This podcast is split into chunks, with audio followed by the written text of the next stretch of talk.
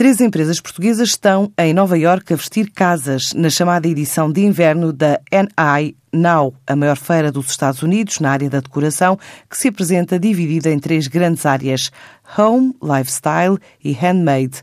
Na última edição, reuniu cerca de 2.500 marcas expositoras.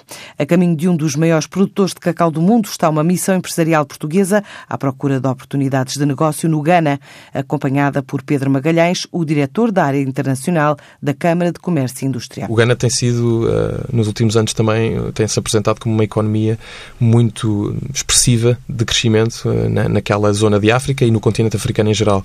Para além do Ghana, a Costa de Marfim, a Etiópia, a África do Sul e e, pontualmente Marrocos e uh, a Argélia têm sido países que nós temos visto e verificado grande crescimento e oportunidades para as empresas portuguesas. Aliado a isto, temos um excelente parceiro local, que é isto que faz depois também estabelecer as pontes para o networking. O Ghana é uma porta de entrada em mercados vizinhos como o Burkina Faso, o Togo ou a Costa do Marfim.